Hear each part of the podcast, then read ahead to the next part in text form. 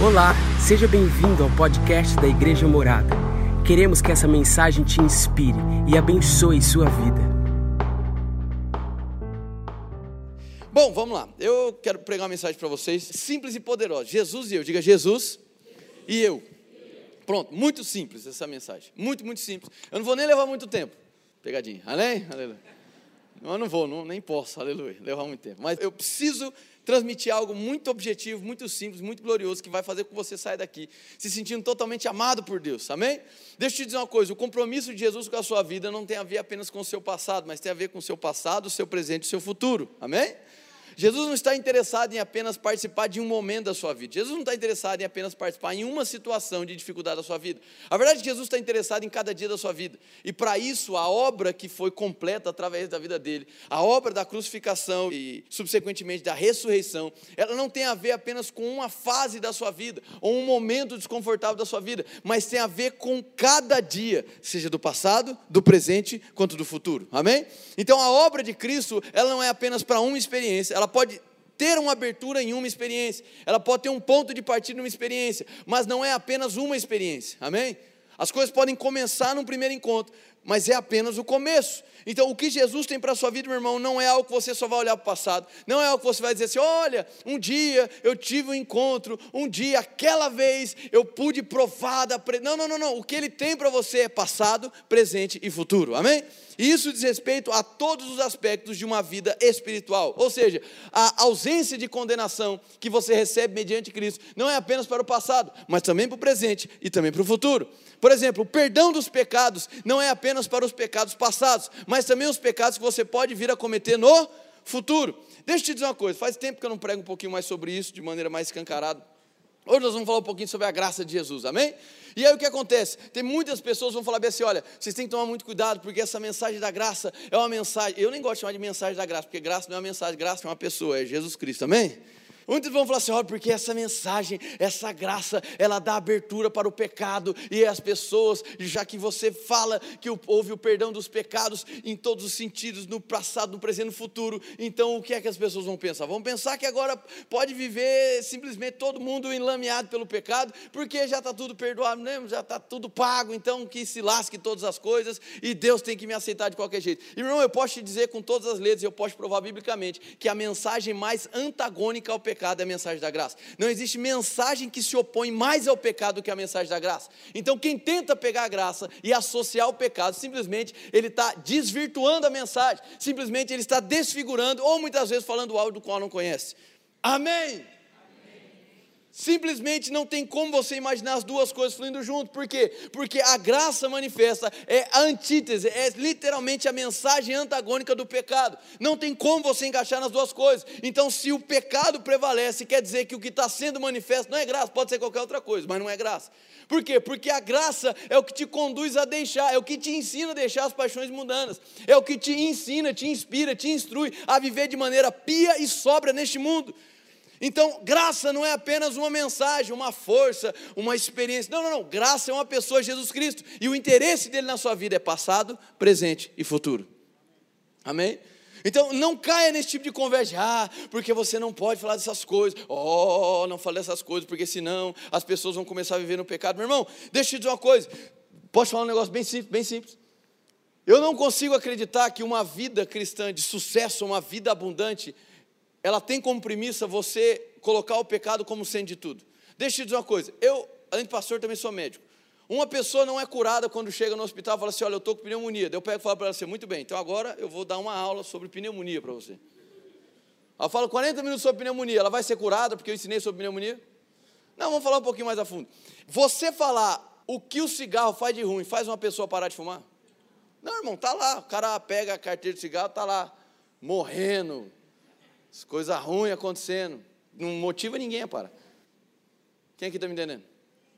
Só para você ter uma noção, na Sociedade Brasileira de Pneumologia já foi falado sobre isso, que é mais comum se observar nos consultórios de pneumologia que as pessoas que costumam deixar o tabagismo, naturalmente falando, são pessoas que são mais bem informadas do benefício de viver sem o cigarro do que dos malefícios em se viver com ele.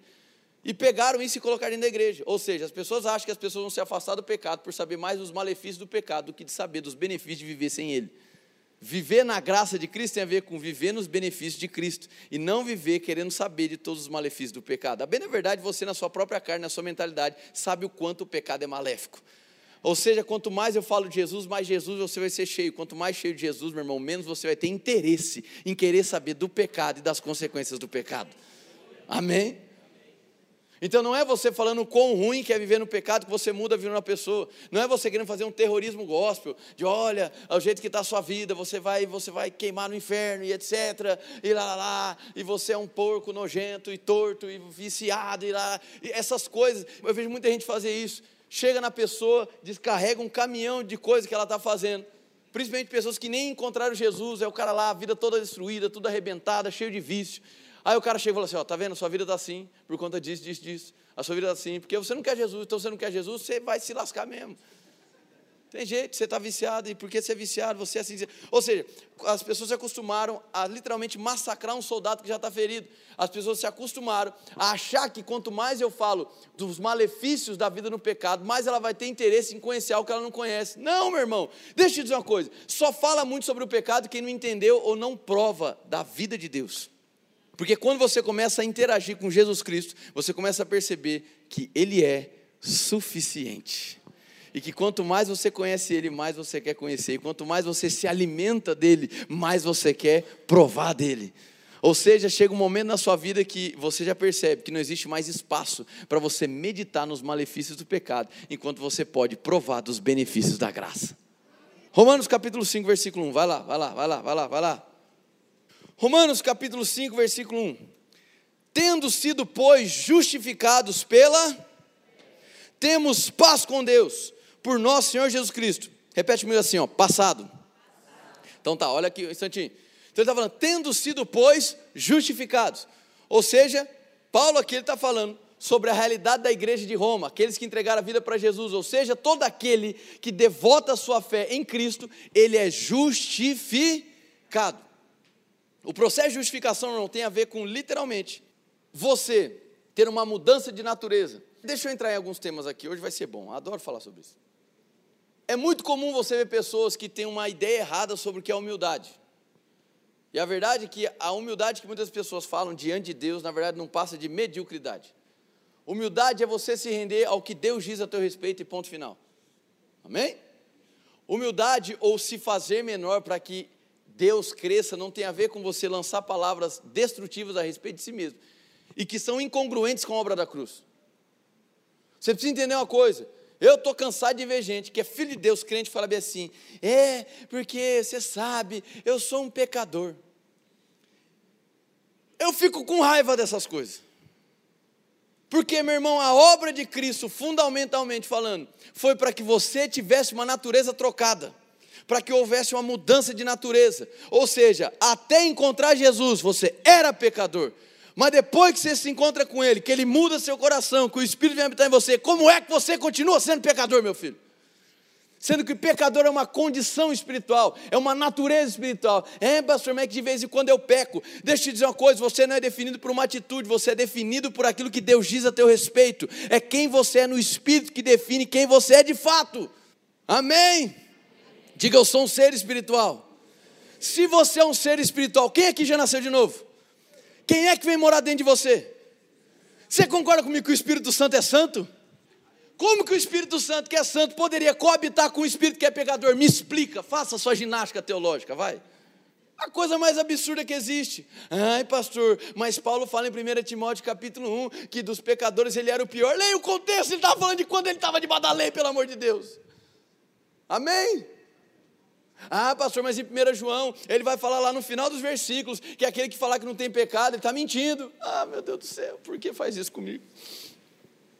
1 João, você pode interpretar duas maneiras, tá? Eu vou falar da maneira como geralmente pensam, e eu vou falar depois da maneira que eu acredito. Pode ser? Tudo bem? Geralmente, como vão te ensinar? E eu concordo, eu acho que é legal. Vão dizer da seguinte maneira: é mentiroso quem diz que não tem pecado, porque fala sobre a tendenciosidade da sua carne para o pecado. Amém? Você ainda hoje tem tendências ao pecado por conta da sua carne? Ok, mas se eu te dissesse, vai ser bom isso, que a sua carne não é o seu corpo, amém? A gente geralmente trata a carne como corpo, só que você vai ver pegar Romanos, do capítulo 4 ao capítulo 8, Paulo vai ser incansável em falar que o nosso corpo foi crucificado, foi sepultado e foi ressurreto com Cristo. Do corpo. A carne não tem a ver literalmente com o corpo físico. A carne tem a ver com a concupiscência. Quem aqui está me entendendo? Mas tá, vamos lá. Aí o pessoal vai falar, 1 João vai dizer da seguinte maneira: Ó, oh, então, mas é, é a tendenciosidade do pecado. Aquele que não falar que tem uma tendência ao pecado na carne é mentiroso.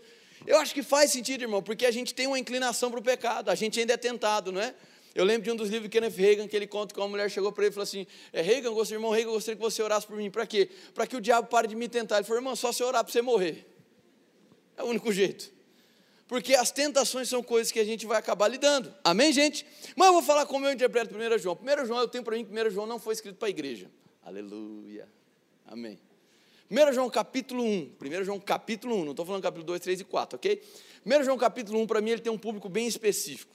1 João capítulo 2, você vai perceber que ele começa falando meus filhinhos. Mas 1 João, ele não se endereça dessa maneira. Eu acredito que naquele momento, em 1 João capítulo 1, o escritor, o apóstolo João, ele estava literalmente endereçando uma mensagem para uma ala que estava se levantando dentro da igreja naquela época, uma ala muito específica, que juntamente com o legalismo judaico foram os dois maiores inimigos da igreja primitiva. Então você tinha o legalismo judaico, ou seja, pessoas que estavam querendo introduzir a lei judaica para dentro do cristianismo. E você tinha também os gnosticistas, ou pessoas oriundas do gnosticismo. Então era uma crença filosófica, esotérica, mística, que surgiu pareando ali o cristianismo. Então, logo no primeiro século, você já vai começar a observar a ascensão dos gnosticistas. Ok, gente? Então, os gnósticos, né? Eles colocavam toda, vamos dizer, a sua devoção no conhecimento humano. E eles tinham um determinado tipo de pensamento. Eles falavam da seguinte maneira: o corpo, a matéria, ele é totalmente corrompido. Ele é totalmente má. A matéria é má, o corpo é mau, mas o espírito ele é bom. Então, esse era um pensamento gnóstico. E tudo para eles, a maneira como você poderia acessar um ser superior era através do conhecimento humano. Ou seja, é basicamente um antropocentrismo. Ou seja, o homem é o centro de tudo e aquilo que ele conhece transcende o, o reino espiritual.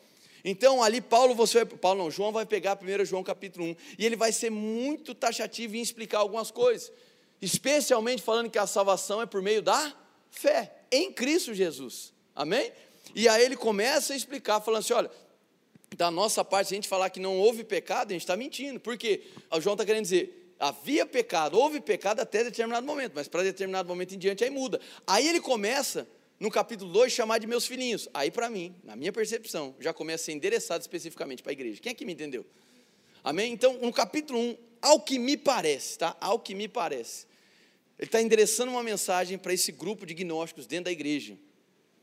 E o gnosticismo dentro da igreja, ele foi deletério. Você vai perceber Paulo se endereçando aos gnósticos também em cartas ao Coríntios. Você vai perceber o livro de João falando sobre isso. Você vai perceber em Apocalipse capítulo 2 vai falar sobre as influências dos nicolaítas. Nicolaitas eram discípulos de Nicolas e muitos, ou Nicolau, e muitos consideravam que Nicolau ele era uma ascensão do gnosticismo. Outros dizem que Nicolau tinha a ver com a questão da obsessão sexual e etc. Mas, teologicamente falando, tem muito a ver com o gnosticismo. Por que, é que eu estou falando essas coisas? Porque tem pessoas que pegam esses textos que falam sobre o pecado nesse sentido, do homem ser pecador ou algo nesse sentido. E fala, tá vendo? Esse texto diz isso. E desconsidera todo um contexto. E quando você desconsidera um contexto de justiça, você está desconsiderando a obra de Cristo. Por quê? Porque nós fomos justificados. Diga, eu fui justificado.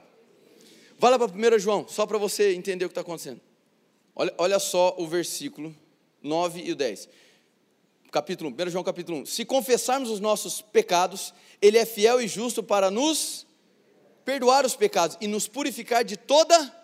Deixa eu te dizer uma coisa: a sua purificação de injustiça, ela não acontece depois que você nasceu de novo, ela só acontece quando você nasce de novo. Presta atenção, gente, pelo amor de Deus, me acompanha aqui, ó.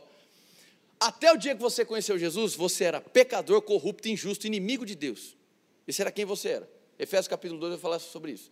Inimigos de Deus, era quem nós éramos. Todo aquele que não conheceu a Deus, ele está debaixo do pecado, ele é corrompido no espírito. Ele é um pecador por natureza. Amém, gente? Ele é maldito no espírito. É o que a Bíblia diz. E aqui ele está falando também. Olha só isso. Que quando você confessa os seus pecados, olha essa ação que está acontecendo. Se confessar os nossos pecados, Ele é fiel e justo para nos perdoar os pecados e nos purificar de toda injustiça. Injustiça na Bíblia, ela sempre está relacionada a questão de justiça ou injustiça no espírito. Então, quando nós falamos, 2 Coríntios capítulo 5, versículo 21, aquele que não conheceu o pecado, Deus o fez pecado por nós, para que nele nós fôssemos feitos justiça de Deus. O contrário de pecado não é santidade, o contrário de pecado é justiça. Amém? Santidade é um produto que se colhe de uma vida na justiça. Por isso que santidade não é algo forçado, é algo que acontece porque você caminha com ele. Amém, gente? Você não é santo porque você faz algo, você foi santificado porque ele fez alguma coisa, chamado crucificação, aleluia. Amém? A sua vida em santidade não começa quando você para ou começa a fazer alguma coisa. A sua vida em santidade começa quando você aceita o sacrifício de Jesus Cristo. Ali você é santificado. Ali começa o seu dia a dia de santificação. Amém? Então, até que você conhecer Jesus, você era injusto. Então, a purificação de pecados que ele está falando aqui, e a purificação da injustiça está falando do momento onde você entrega a sua vida para Jesus Cristo. Então, meu irmão, deixa eu te dizer uma coisa, tome cuidado com o que eu vou falar agora. No que diz respeito ao pecado, Jesus não tem problema nenhum com ele, porque Jesus já venceu o pecado. O pecado atrapalha a nossa vida, não a de Jesus conosco. Eu entendeu não? Amém? O amor de Deus por você não vai alterar, não vai oscilar de acordo com o que você faz ou deixa de fazer, Ele vai continuar te amando. Inclusive, se tiver uma pessoa do outro lado da rua, que estiver aqui na, na, frente da igreja, jogando ovo na igreja, xingando Jesus, isso não quer dizer que Deus vai deixar de amar aquela pessoa. Deus continua amando aquela pessoa. E tem mais, ama da mesma maneira que te ama. Ah, pastor, mas eu venho na igreja, não é possível que eu não sou o queridinho de Jesus. Deus te ama, diga, Deus me ama. Agora, o legalismo, a religião, ela vai fazer o que com você? Vai mostrar que você tem que fazer coisas para ser amado por Deus. E você precisa entender que na nova aliança, porque Ele te amou, agora você é capaz de amar. Porque Ele te perdoou, você é capaz de perdoar. Amém? Diga, eu fui justificado. Então você era pecador, você era injusto, você era maldito. Era, meu filho, era. Isso tem a ver com uma identidade espiritual. Agora, em Cristo, você é uma nova criatura. Sabe o que é humildade? É se render àquilo que Deus diz. Sabe o que Deus diz a teu respeito? Que você é um filho amado, que você é herdeiro com Cristo, que você é um só com Cristo Jesus, que a autoridade do nome de Jesus está sobre a sua vida, que a saúde divina flui dentro de você, que Ele depositou justiça, paz e alegria, que é quem você é, nenhuma condenação há sobre a sua vida, nenhuma acusação. Você não é mais inimigo da ira, você hoje faz parte da família de Deus, você não está mais afastado, você está assentado à mesa de Deus. E nada disso pelo teu mérito, tudo isso pelo amor e pela bondade que foram manifestos. Amém. Isso é quem você é. Então quer ser humilde? Se rende ao que Deus pensa a teu respeito. Pare de relutar. Se Deus diz que te ama, aceite o amor dele, pelo amor de Deus. Diga, eu fui justificado. Então ser justificado é ter sua conta paga, meu filho. Você tinha a mancha do pecado no teu espírito. No teu espírito. Quem lembra aqui Gênesis capítulo 3, versículo 6, 7, o que vai acontecer? O homem vai lá, ele peca, ele transgride a orientação do Senhor. E diz que os olhos dele se abrem, não é assim? E aí então Deus procura o homem e ele pergunta o quê? Onde tu estás? Aquela não era pergunta geográfica, física. Deus estava procurando Adão fisicamente, ele estava procurando Adão espiritualmente. Porque houve uma cisão, houve uma separação entre o Espírito de Deus do Espírito humano. Adão não morreu fisicamente naquele momento, foi morrer centenas de anos depois. Mas houve uma morte naquele momento. Ele se separou do Espírito de Deus. A essa morte nós chamamos de morte espiritual. Ok? Ou seja, o que nos separava não era uma morte física. A morte que precisava ser vencida não era uma questão física. Deixa eu te dizer uma coisa, meu irmão. A Bíblia diz que o salário do pecado é a morte. Então você concorda comigo que eu só resolvo o problema da morte se eu resolver o problema do pecado? Amém? O salário do pecado é a? Ou seja, o pecado antecede a morte. Então só resolvo o problema da morte se eu resolvo o problema do. Espiritualmente falando, Jesus já resolveu o problema do pecado. Era para você ficar feliz, plantar bananeira, dar estrelinha agora aqui. Ele resolveu o problema do pecado, como? Levando sobre ele todo o pecado. Todo o pecado estava sobre Jesus, toda maldição que envolvia o pecado estava sobre Jesus. Amém? Ele foi o seu perfeito substituto, ou seja, ele assumiu a sua morte, ele assumiu a sua condenação, ele assumiu a sua acusação. Para quê? Para que você assumisse agora a posição dele. Ele morreu a sua morte para que você vivesse a vida dele. Então não desperdice a sua vida andando por aí como ah, eu sou um pecador, eu não valho nada, eu sou um verme de Jacó, eu sou pó, sou pó. Não, não, você não é nada disso. Você falar isso, você não está sendo humilde. Você não está, eu estou me diminuindo para que Deus queira. Não, você está diminuindo a obra de Cristo quando você fala essas coisas. É, essas orações romantizadas, ai, Jesus, eu sou um pecador, eu não valho nada. Você não está romantizando a oração, você está distorcendo a obra de Cristo, você está diminuindo a obra de Cristo. Você está dizendo assim: ó, sabe, Jesus, sabe uma coisa? O que você fez na cruz do Calvário não foi suficiente para que eu saísse da condição pecador e me tornasse justiça. Então eu vou ter que fazer algumas coisas na igreja, eu vou ter que fazer algumas coisas bem feitinhas, que têm aparência de santidade. Aí sim eu vou poder dizer que a justiça foi concluída. Não, não, não, não, não, não, não. Jesus Cristo é suficiente. Seguindo, Romanos capítulo 5. Tendo sido, pois, justificados pela fé, temos paz com Deus. Diga, eu tenho paz com Deus. Olha para cá, olha para cá. Na nova aliança, você não apenas tem a paz de Deus, mas você também tem paz com Deus. Essa expressão paz com Deus significa estar apaziguado com Deus. Sabe o que é isso? É você estar em plenitude de descanso diante do próprio Deus. Isso é a posição de justiça. Isso é ter paz com Deus. A humanidade estava ausente de paz com Deus. Por quê? Porque o ser humano havia se tornado inimigo, o pecado trazia separação. E o ser humano então ele estava enlameado por isso, acusação, condenação, pecado, incapacidade. Mas quando a Bíblia diz nós somos justificados e agora nós temos paz com Deus, quer dizer que hoje nós temos acesso direto ao Pai. Amém? Isso já foi estabelecido, então daí a gente percebe que olha só, olha só. Paz não tem a ver com o ambiente, paz tem a ver com quem você se relaciona, pelo amor de Deus. Você não depende, presta atenção nisso, de um ambiente cheio de paz para que você prove da paz. Por quê? Porque você já tem paz com Deus. Hein? Seguindo. Por nosso Senhor Jesus Cristo, agora vai mudar. Por meio de quem obtivemos acesso pela fé a esta graça na qual agora, diga agora, estamos firmes. E nos gloriamos na esperança da glória de Deus, diga futuro. Amém? Então presta atenção.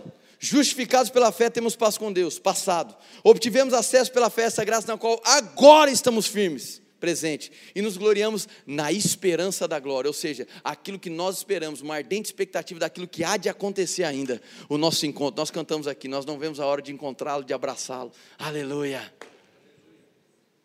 Diga passado, presente, futuro. A obra de Cristo foi concluída. O que é que eu faço diante disso? Aceite, meu filho. Aceite ser amado por Deus. Deixa Deus chamar. Amém? Pessoas se acostumaram a construir as coisas na força dos seus próprios braços. E as coisas não vão caminhar bem dessa maneira na sua vida, porque uma hora você vai falhar. Romanos capítulo 5, versículo 9. Olha só, vamos ler uma pancada de versículo agora aqui. Romanos capítulo 5, versículo 9, diz assim: Como agora fomos justificados por seu sangue, muito mais ainda por meio dele seremos salvos da ira de Deus. Se quando éramos inimigos de Deus fomos reconciliados com Ele mediante a morte de seu Filho, quanto mais agora, tendo sido reconciliados, seremos salvos por sua vida. Não apenas isso, mas também nos gloriamos em Deus, por meio de nosso Senhor Jesus Cristo, mediante quem recebemos agora a reconciliação. Diga, eu fui justificado pelo sangue. Fez sentido para você? Olha só isso. Se quando éramos inimigos de Deus, fomos reconciliados com Ele mediante a morte do seu filho, quanto mais agora, tendo sido reconciliados, seremos salvos por sua vida. Sabe o que é que mais tem acontecido, infelizmente, dentro das igrejas? Um desmerecimento à obra de Cristo. Irmão, nada contra, de todo o coração, nada, nada, nada, nada contra, tá? Há um tipo de mensagem nos púlpitos, nas plataformas, que tem tudo a ver com um lance motivacional. Ok, respeito quem faz. Mas eu acredito que o âmago da mensagem tem a ver com Jesus Cristo. Então não adianta eu ficar trazendo aqui um bilhão de slides falando de motivação para você. Você tem que entender a fonte de tudo isso, que é Cristo. Amém? Não adianta eu te dar oito passos para fazer isso, dez passos para fazer aquilo, treze passos para fazer aquilo, quarenta e cinco dicas para fazer aquilo. Não adianta eu ficar fazendo essas coisas, você decorar essa lista, mas no dia da angústia você não sabia a quem recorrer. Amém? Não adianta eu te dar diversos jogos mentais e respeito quem faça isso, não tem problema nenhum com isso. Amém, gente? Isso aqui não, não é raiva de coach, nada disso, não. Aleluia. Vá, vá em frente, vai, matricula, faz o que você quiser. Acho muito bom. Mas no que diz respeito à mensagem que deve ser liberada dos púlpitos, eu não vejo aqui um motivo para fazer do púlpito uma, uma aula de motivação. O púlpito é um local onde a gente tem que apresentar Jesus Cristo. Em algum momento a igreja se perdeu nisso, a igreja de maneira geral, né? não essa, se perdeu nisso e começou a colocar diversas outras mensagens para ir, ir segurando o povo. Aí virou aquele negócio. Aí entrou, aí vai entrando aquelas doutrinas malucas. Aí tá, Gálatas 3,13 está lá, Jesus Cristo já quebrou toda a maldição. Aí o que, que os caras querem pregar? Maldição. Mas meu Deus, fala sobre Jesus, ele já quebrou a maldição. Não, não, vamos falar sobre maldição. Aí o irmão fala assim: não, porque, sabe, eu estou pensando em mudar de local, mudar de casa. Não faça isso, porque senão a maldição vai te pegar. O cara não vai sair nunca, irmão. Não é assim? Olha, estou querendo envolver com outra coisa. Não, não, não, você está debaixo da minha cobertura, não saia, senão a maldição vai vir sobre a sua vida. O que, que é isso? Você pode chamar assim que se quiser, eu acho a coisa mais tosca do mundo. Porque quando você tira Jesus do centro, o que vai voltar é lei, meu irmão. É lei, acusação, condenação. São instrumentos para você colocar o povo debaixo de um cabresto. E o Evangelho de Jesus não é para isso, o Evangelho de Jesus é para libertar as pessoas. Em algum momento a igreja começou a ter medo da liberdade que as pessoas poderiam ter. Porque criou-se a ideia de que liberdade vai conduzir as pessoas ao pecado. Isso é uma falta de credibilidade ao ser humano. Ah, mas o ser humano é falho. É falho, mas o próprio Deus nos dá crédito, irmão. Eu vou fazer o quê? Deus acredita em nós muito mais do que você mesmo acredita. A verdade é que a gente se acostumou a desacreditar em nós mesmos. A gente se acostumou a achar, ó, sabe uma coisa, depender de mim, uma hora vai dar tudo ruim. Mas você precisa entender que você não anda mais sozinho. Existe um Deus que te ama e não desiste de você, e Ele caminha contigo.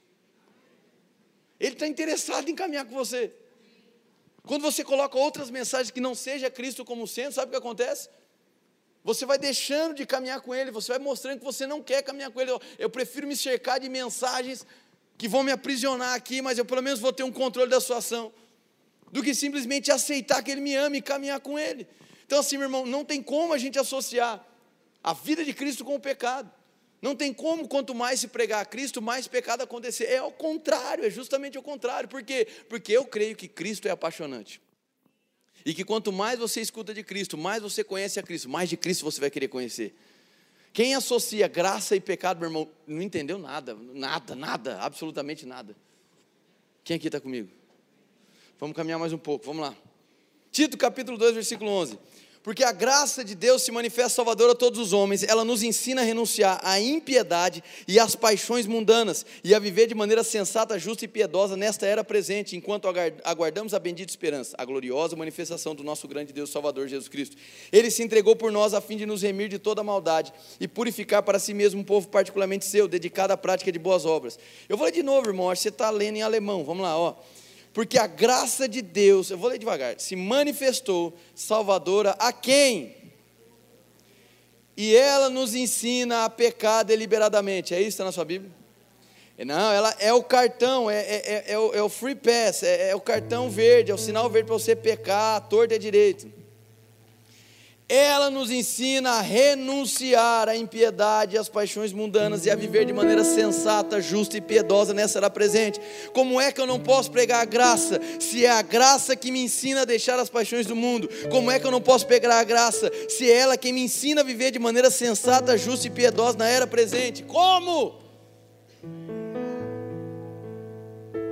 Ah, mas aí a questão é a seguinte: você não acredita na mudança moral do ser humano? É claro que eu acredito, mas como que ela acontece? Através da instrução de Cristo. A mudança de Cristo na vida da pessoa vai tornar uma pessoa imoral numa pessoa moral, mas isso é progressivo. Tem pessoas que é rápido, tem pessoas que demora. Não sei, irmão. A questão é que nós não fomos levantados para ser juiz da vida das pessoas, nós fomos levantados para apresentar Cristo e mostrar que Jesus não tem problema nenhum. Presta atenção, presta atenção. Jesus não tem problema nenhum com aquilo que nos obstruía, por quê? Porque ele venceu o pecado, então o perdão já está disponível. Cristo, meu irmão, quando porventura você pega, presta muita atenção nisso, quando porventura você pega, Cristo não é não é crucificar de novo. Ou seja, a crucificação foi de uma vez por todos. Repete comigo, de uma vez por todos. Se foi de uma vez por todas, é fato que o perdão dos pecados já está garantido do passado, do presente e do porvir. Amém. O que, que isso significa? Ah, então agora virou para canal, todo mundo pecando. Não, não, não, não, não. Significa que o perdão já está conquistado. A vida de um filho de Deus na nova aliança não é de conquista, é de descanso. A vida do filho de Deus na nova aliança é uma vida de herança. Herança não se compra, herança não se conquista, herança se recebe. Amém? Então, se porventura pecares, tens um bom advogado, e esse bom advogado, Jesus, ele já venceu a causa. Esse bom advogado já conquistou o perdão necessário. Amém, meu irmão? Por isso que quando nós falamos assim, todos os pecados já foram perdoados do passado, do presente e por vir, quer dizer que já existe perdão disponibilizado para todo pecado que possa vir a existir. Perdão não é um tapete que você empurra o pecado por debaixo. Não. Então você precisa entender que o pecado hoje não afeta Cristo. O pecado é pedra de tropeço para as nossas vidas. Agora, quanto mais você coloca o pecado como sendo a sua vida, quanto mais você fala do pecado, dá volta no pecado, que ah, o pecado, que tenha medo do pecado, não sei o que do pecado. Quanto mais você faz isso, isso só demonstra que você ainda não entendeu ou você não tem provado da vida de Jesus. Que quanto mais você viver a vida de Jesus, mais você vai perceber que você não vai ter mais tempo de meditar no pecado, de falar do pecado, de caçar pecado da vida dos outros. Amém? Diga Jesus o suficiente. Efésios capítulo 2, vai lá. Todavia, Deus, que é rico em misericórdia, pelo grande amor com que nos amou. Não, vamos ler do versículo 1. Ele vos vivificou, estando vós mortos nos vossos delitos e pecados, nos quais andastes outrora, segundo o curso deste mundo, segundo o príncipe do poder do ar, do espírito que agora opera nos filhos da desobediência. Entre eles, todos nós também antes andávamos nos desejos da nossa carne, fazendo a vontade da carne e dos pensamentos, e éramos por natureza filhos da ira, como também os demais. Irmão, isso era quem você era. Se você continuar falando assim, eu sou um pecador, quer dizer que você ainda se identifica como um filho da ira, e você não é mais filho da ira. Não, pastor, eu sou um pecador remido. Para de conversa, irmão. Ou é pecador ou é remido, não tem como ser as duas coisas. Porque se você é pecador remido, sabe o significa o quê? Que a remissão de Cristo foi incompleta, foi parcial. E não foi parcial, foi total e foi de uma vez por todas. A sua natureza foi trocada. Amém? Versículo 4: Deus, porém, que é riquíssimo em misericórdia, pelo seu muito amor com que nos amou, estando nós ainda mortos em nossos delitos, nos vivificou com Cristo, pela graça sois salvos, e nos ressuscitou com Ele, nos fazendo assentar nas regiões celestiais em Cristo Jesus, para mostrar nos séculos vindouros as abundantes riquezas da Sua graça, pela Sua benignidade para conosco em Cristo Jesus. Para cá, para cá. Diga assim: Eu era um inimigo de Deus Diga eu era pecador. Diga, mas Jesus se manifestou. Diga, a bondade me alcançou. E eu aceito o seu amor. Yes. Amém? Mas se porventura eu peco, tendes um bom advogado. O perdão já foi conquistado. Amém? O perdão já está disponível. Jesus não vai para a cruz de novo, Jesus não vai ser morto de novo. Não, não, não. O sacrifício foi de uma vez por todas. João 19, 30 diz o que? Está consumado. Então, eu quero propor algo para você aqui, para a gente encerrar. Aleluia. Paulo vai dizer em 1 Coríntios capítulo 15, versículo 10 da seguinte maneira: Pela graça sou o que sou. Ele fica do versículo 1 ao 9 falando tudo que ele não era. Eu fiz isso, eu fiz aquilo, eu fiz aquilo, aquilo outro. Versículo 10, mas pela graça eu sou o que sou. Ele começa dizendo: ó, sou o menor dos apóstolos, mas pela graça eu sou o que sou. 2 Coríntios capítulo 5, no versículo 11, Paulo vai dizer da seguinte maneira: O que nós somos está manifesto diante de Deus, e espero que seja manifesto diante dos homens. Sabe qual é o nosso problema? A gente não sabe quem nós somos de fato, manifesto diante de Deus. Quer saber quem é manifesto diante de Deus? Aquele que está sentado à destra de Deus nas alturas. Cristo Jesus. Aí a gente amarra com aquele versículo que a gente ama. 1 João 4,17. Por isso que assim como Ele é, nós somos neste mundo. Por isso que quando Deus olha para você, Ele vê Cristo. Porque o ápice da obra consumada é você aceitar a obra consumada e se tornar um com Jesus. A comunhão, a koinonia, comunhão completa, unidade perfeita, é ser um com Jesus. Eu creio que quando a igreja começar a andar na consciência de que ser um com Cristo é o que nos basta, aí nós vamos diminuir as murmurações, vamos diminuir as reclamações, vamos diminuir os questionamentos, vamos diminuir as fofocas. Amém? Porque nós vamos entender de uma vez por todas que ser um com Ele é o que nos basta.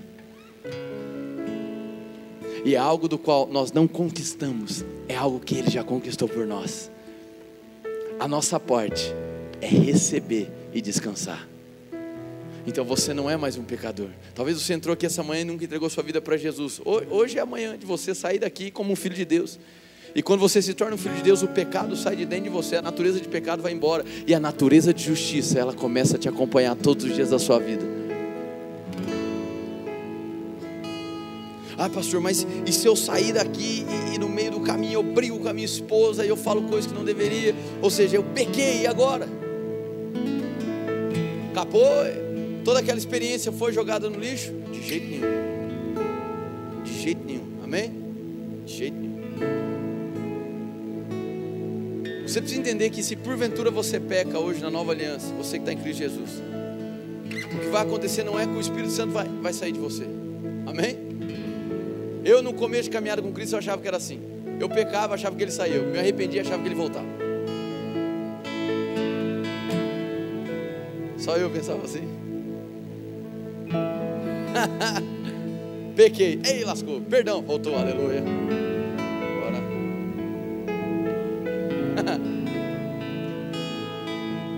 Porque a religião sempre vai tentar te mostrar que aquilo que você faz vai, de, vai determinar o comportamento de Deus. Isso é uma mentira.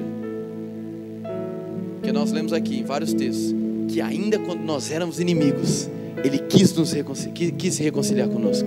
Ainda quando nós éramos filhos da ira, ainda quando nós éramos inimigos de Deus, Ele estendeu a mão, Ele manifestou a sua bondade, Ele foi atrás de nós, Ele é incansável, o amor dele é persistente. Então não importa como você chegou, mas eu posso te garantir que você pode sair de uma maneira completamente diferente. Não importa se você entrou e falou assim, ah, mas sabe uma coisa, esse negócio de vida com Deus é um negócio muito sério, meu irmão. É, é, é sério, é ficar debaixo do pecado. É sério e terrível. A vida com Jesus é gloriosa. Amém.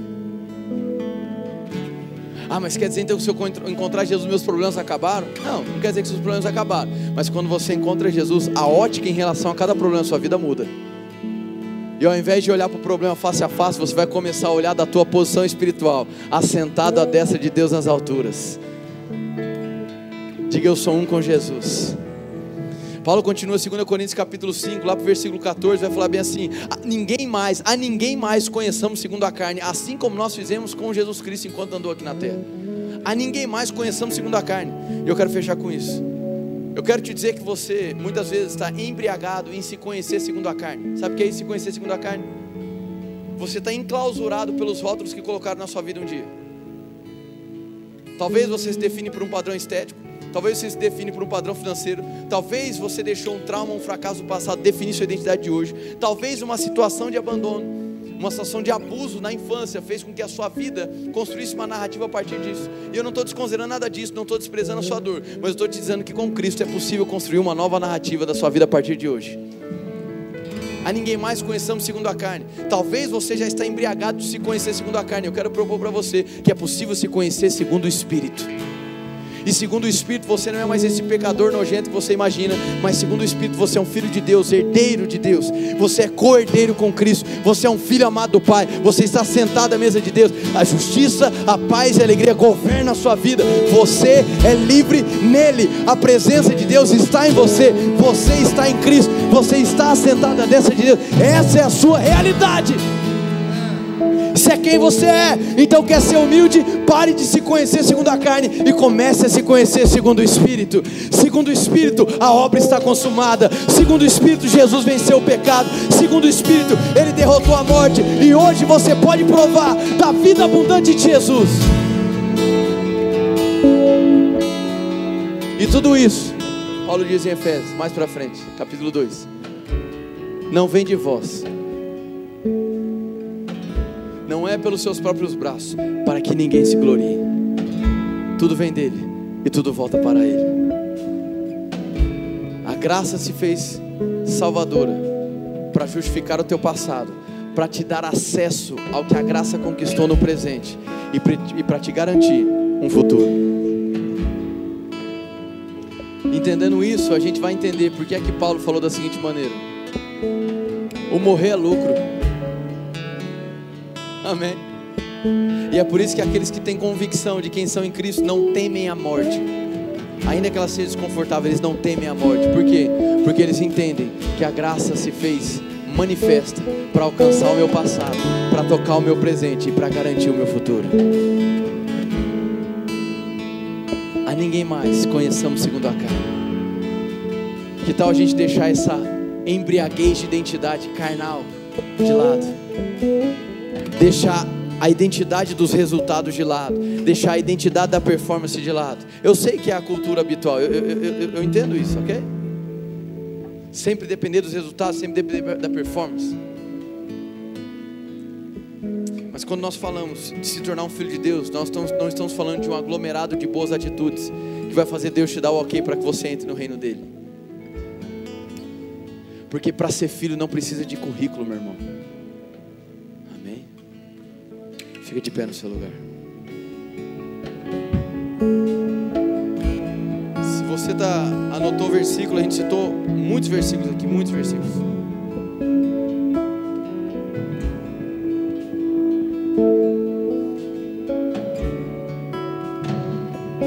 Eu quero que você feche seus olhos nesse momento.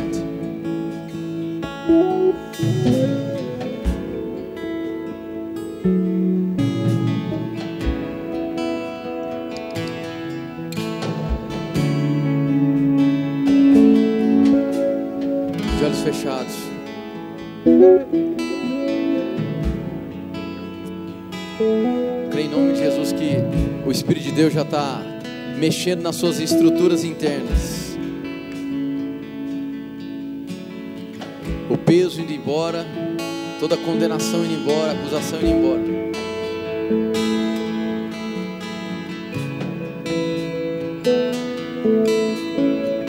De olhos fechados. Se você está aqui e deseja conhecer Jesus, e deseja entregar sua vida para Jesus, ter uma experiência com essa graça, esse ponto de partida. Eu quero poder orar por você. Se você entrou aqui essa manhã e deseja tomar essa decisão de dizer: Jesus, eu quero te conhecer, eu quero me entregar para você. Ouvindo o que você fala, Jesus, eu simplesmente quero me render a você. Eu não estou falando de se render ao pastor Henrique, nem se render à igreja morada. Estou falando de se render a Jesus sei como você entrou e não importa como está a sua vida hoje. Aqui não é um tribunal da Inquisição para ficar te perguntando o que está certo e o que está errado na sua vida. Mas Jesus está dizendo: venha como você está. Eu quero encher a tua vida, eu quero encher o teu coração. se você está aqui essa manhã e deseja entregar a sua vida para Jesus, quer conhecer Jesus hoje, quero que você levante bem alta a mão do lugar onde você está para que eu possa orar por você. Se você deseja hoje conhecer Jesus, levante bem alta a mão do lugar onde você está que eu possa orar você. Glória a Deus. Glória a Deus. Glória a Deus. Quem mais no nosso meio deseja conhecer Jesus? Glória a Deus. Talvez você andou afastado dele, deseja voltar para ele essa manhã. Essa oração é para você também. Você que deseja voltar para Jesus, levante bem alto a sua mão. Muito bem, muito bem, muito bem, muito bem. Mais alguém no nosso meio que deseja conhecer Jesus ou voltar para os caminhos dele essa manhã? Bem alto, bem alto. Glória a Deus, glória a Deus. Vocês que levantaram as mãos, vocês poderiam vir aqui à frente para que eu pudesse orar por vocês. Vem aqui à frente rapidinho. A igreja pode aplaudir essas pessoas. Pode vir aqui, pode vir aqui. Vamos orar por eles rapidamente. Isso aí foi só o ensaio da festa, viu? Que eles fazem mais barulho que os flamenguistas, né, igreja? Quem está feliz por essas vidas aí? Vir para cá, traz ele mais para cá. Glória a Deus. Mais o Senhor chegando ali. Glória a Deus. Jesus é bom, viu, gente? Ele é bom demais. Amém. Coisa linda lá, ó. Ó o povo chegando. Aleluia. Merece mais uma salva de palmas aí, gente. Olha lá. Mais dois ali. Glória a Deus. Glória a Deus. Vocês podem estender suas mãos para cá, por favor. Vocês podem orar por eles nesse momento. Ore por eles. E vocês estão aqui à frente, fechem os teus olhos. Isso. E vocês estão aqui na frente olhos fechados. Eu quero que vocês repitam comigo. Diga: Deus, Eu reconheço que a minha vida sem o Senhor não faz sentido. E por isso eu abro o meu coração para que a tua presença venha me encher hoje. Diga muito obrigado por não levar em conta o meu passado e por me perdoar de tudo que eu possa ter feito hoje, mas principalmente, Senhor, de ter levado uma vida distante do Senhor. Diga muito obrigado por não desistir de mim e por me dar uma nova vida em Cristo Jesus. Diga, Deus, eu entrei aqui como uma criatura, mas eu saio daqui como teu filho amado, em nome de Jesus. Sejam bem-vindos à família de Deus. O pessoal quer dar um abraço em vocês aí, ó.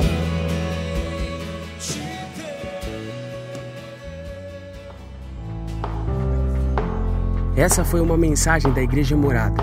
Para ficar por dentro e saber mais, nos acompanhe em nossas redes sociais.